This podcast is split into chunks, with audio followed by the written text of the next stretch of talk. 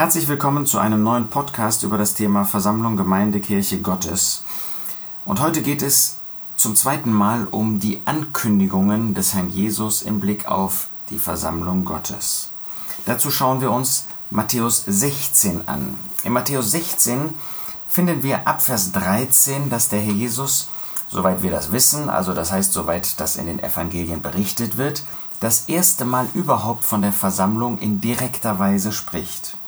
Als aber Jesus in das Gebiet von Caesarea Philippi gekommen war, fragte er seine Jünger und sprach, wer sagen die Menschen, dass ich der Sohn des Menschen sei?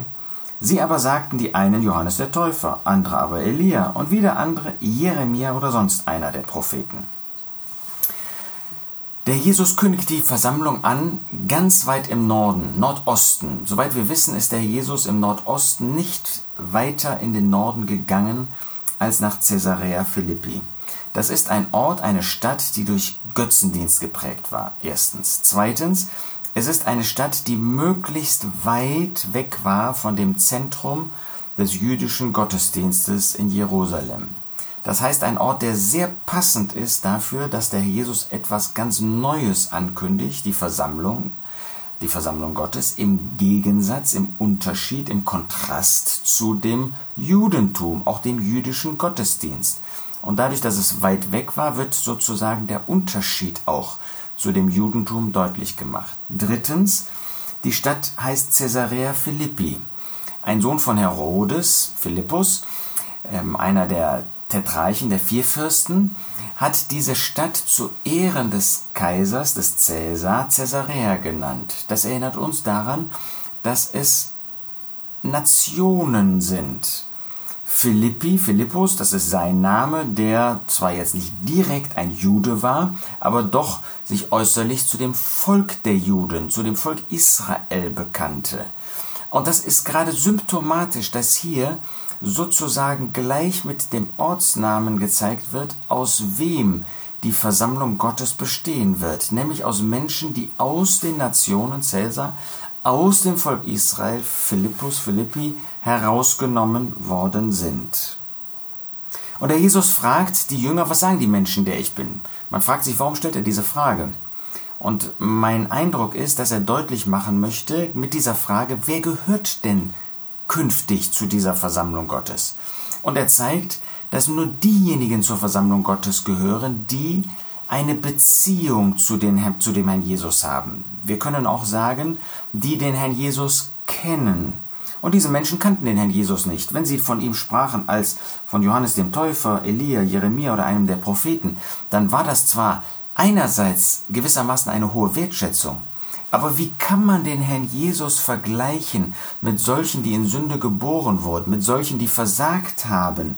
Und das haben sie alle. Johannes der Täufer, Kapitel 11 wird deutlich, dass er ein Glaubensproblem hatte, als er nicht aus dem Gefängnis befreit wurde von dem Herrn Jesus. Wenn wir an Elia denken, der unter dem Ginsterstrauch lag, wenn wir an Jeremia denken, der den Tag seiner Geburt verflucht hat, oder einer der anderen Propheten, die waren alle unvollkommen, die waren alle mit Sünde auch behaftet.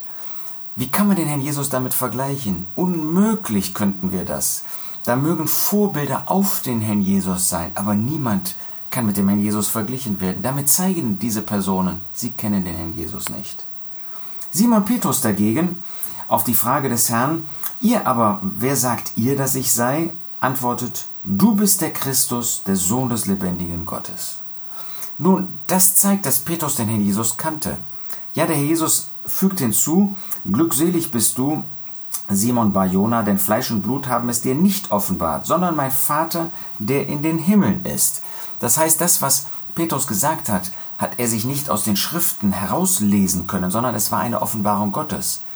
Aber er zeigte damit, er kennt den Herrn Jesus. Du bist der Christus, du bist der wahre Messias. Das haben nicht viele gesagt. Du bist der Sohn des lebendigen Gottes. Das ist ein Hinweis darauf, dass der Herr Jesus der ewige Sohn Gottes ist. Petrus hat das erkannt und er konnte das bezeugen. Und damit zeigt er, dass er wusste, wer vor ihm stand. Dass diese einzigartige Person Mensch, König und ewiger Sohn Gottes in einer Person ist. Das können wir gar nicht erfassen, das können wir gar nicht begreifen. Aber Petrus hat das anerkannt. Und der Jesus zeigt, solche gehören zu der Versammlung Gottes. Er bestätigt das dann. wenn er sagt und jetzt von der Versammlung spricht in Matthäus 16, Vers 18, aber auch ich sage dir, du bist Petrus, und auf diesen Felsen werde ich meine Versammlung bauen, und die Pforten des Hades werden sie nicht überwältigen. Der Herr Jesus sagt damit, aber auch ich sage dir. Der Vater hat dir eine Offenbarung gegeben, aber auch ich sage dir. So könnte keiner von uns sprechen. Wenn wir etwas über die Offenbarung Gottes, sagen wir in seinem Wort sagen, dann könnte keiner von uns sagen, aber auch ich sage. Dann würden wir uns nämlich auf die Stufe Gottes stellen. Und das können wir nicht, weil wir nicht Gott sind. Wir sind in Sünde geborene Menschen, die aus Gnade und nur durch Gnade Kinder Gottes geworden sind, durch die Gnade Gottes. Aber der Jesus ist anders. Er konnte die Offenbarung Gottes nennen und sagen, aber auch ich sage dir, weil er selbst Gott ist, konnte er eine andere Offenbarung daneben stellen. Er bestätigt also genau das, was Petrus gesagt hat. Aber auch ich sage dir, und jetzt spricht er von der Versammlung als einem Bauwerk. Er würde bauen. Und wenn wir an ein Bauwerk denken, dann sehen wir, dass der Jesus, wenn er jetzt sagt etwas über dieses Bauwerk, dass er der Architekt, der Planer, der Entwickler, der Offenbarer dieses Bauwerkes ist. Diese Verse sprechen also ganz besonders von dem Herrn Jesus in Verbindung mit der Versammlung Gottes. Er ist der Architekt, er ist derjenige, der nicht nur die Offenbarung Gottes ist, sondern der auch diese Versammlung plant, geplant hat und der wahre Architekt ist. Und dann sagt er, du bist Petrus. Petrus, die Eberfelder Bibelübersetzung vom CSV zeigt, dass Petrus oder Petros Stein heißt. Du bist ein Stein. Du gehörst zu diesem Haus. Du bist nicht das Haus. Und schon gar nicht bist du derjenige, der dieses Haus baut. Aber du gehörst zu diesem Haus, du bist ein Stein davon, wie jeder andere, der auch eine Beziehung zu mir hat. Wodurch hat man eine Beziehung zu dem Herrn Jesus? Dadurch, dass man sich bekehrt hat, dass man seine Sünden bekannt hat, dass man ihn als Retter angenommen hat. Dann ist man wie Petrus ein solcher Stein, Baumaterial könnten wir sagen. Zweitens also. Und auf diesen Felsen Jetzt spricht der Herr Jesus von dem Fundament, von diesem Felsen. Ja, wer ist dieses Fundament? Eine große Kirche heute sagt, das ist Petrus. Er spricht doch von diesem Felsen. Das ist doch, er hat doch gerade von Petrus gesprochen. Nein, das ist nicht der Fall. Und, fügt der Jesus hinzu, er sagt damit, aber Petrus, ich habe dir noch etwas zu sagen. Es reicht nicht, dass du weißt, dass du ein Teil dieses Bauwerks bist, sondern es gibt auch eine Grundlage. Diese Grundlage. Ja, was für diese? Na, diese Grundlage, von der du selbst gesprochen hast. Du hast doch gesagt, ich bin Christus, der Sohn des lebendigen Gottes. Das ist diese Grundlage. Ja, wer ist das? Das ist der Herr Jesus, aber nicht der Herr Jesus als Mensch, sondern als der Sohn des lebendigen Gottes, der ewige Sohn Gottes. Wenn der Herr Jesus als Mensch die Grundlage wäre, so wie er das Haupt des Leibes der Versammlung ist als Mensch, das wäre schon gewaltig, das wäre schon eine große Sicherheit. Aber hier sehen wir auf diesen Felsen, auf diese Offenbarung meiner Person, von der du gesprochen hast, dass ich der ewige Sohn Gottes bist. Das ist das Fundament.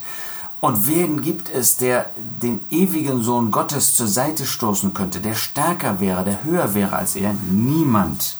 Nein, der Herr Jesus ist dieses un erschütterliche Fundament der Versammlung. Auf diesen Felsen werde ich bauen. Das ist die Bautätigkeit, die der Herr Jesus ausführt, die er tut.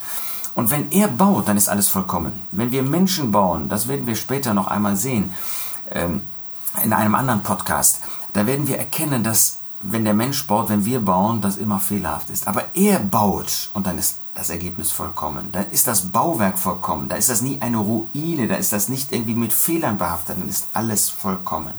Aber Jesus sagt, ich werde bauen. Das heißt, das ist damals noch zukünftig gewesen. Aus Apostelgeschichte 2 und 1. Korinther 12, Verse 12 und 13 wissen wir, dass das ab dem Pfingsttag geschah. Er würde bauen. Ich baue, sagte Herr Jesus. Das heißt, er ist nicht nur der Architekt, er ist nicht nur das Fundament als dieser unerschütterliche äh, Felsen, sondern er ist auch der Bauherr. Ich baue. Das heißt, er ist derjenige, der das Ganze ausführt, der für das ganze Bauwerk verantwortlich ist. Und meine Versammlung, das heißt, er ist auch fünftens ähm, oder sechstens schon der Eigentümer der Versammlung Gottes. Sie gehört ihm. An anderer Stelle lesen wir, dass sie dem äh, Gott, dem Vater gehört. Aber er ist auch der Eigentümer. Seine Versammlung ist es. Deshalb kümmert er sich darum. Deshalb hat er eine solche Liebe und Fürsorge dafür. Und es ist seine Versammlung. Das ist eben dieses wunderbare Bauwerk, von dem er hier spricht. Und es ist vollkommen diese Versammlung, diese Herausgerufenen aus der Welt, die etwas Wertvolles, diese eine Perle für den Herrn Jesus bilden. Und die Pforten des Hades werden sie nicht überwältigen. Das zeigt uns die Stabilität. Die Versammlung Gottes kann durch nichts, nicht durch Tod oder irgendetwas irgendwie angegriffen werden. Sie ist und bleibt vollkommen.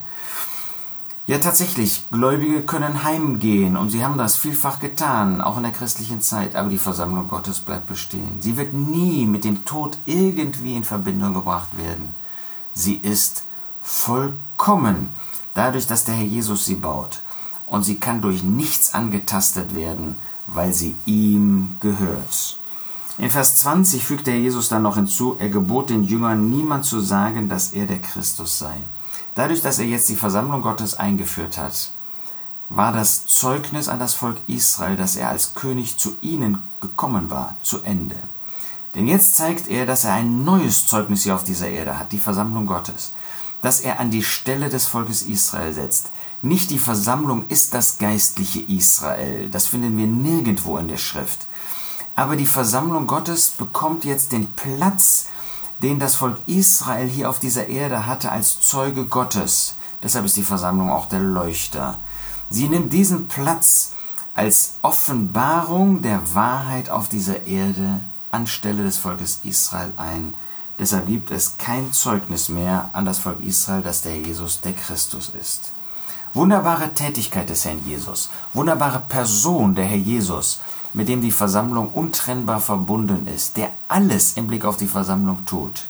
Ja, wir beten ihn dafür an und wir sind dankbar, dass die Versammlung auf ihm ruht und durch ihn gebaut wird, alles ihm verdankt. Das bedeutet natürlich auch, dass wir ihm gegenüber verantwortlich sind. Das wird hier nicht weiter erläutert, aber das ist die notwendige Schlussfolgerung, dass wenn er baut, wir das natürlich auch in Abhängigkeit von ihm tun sollen.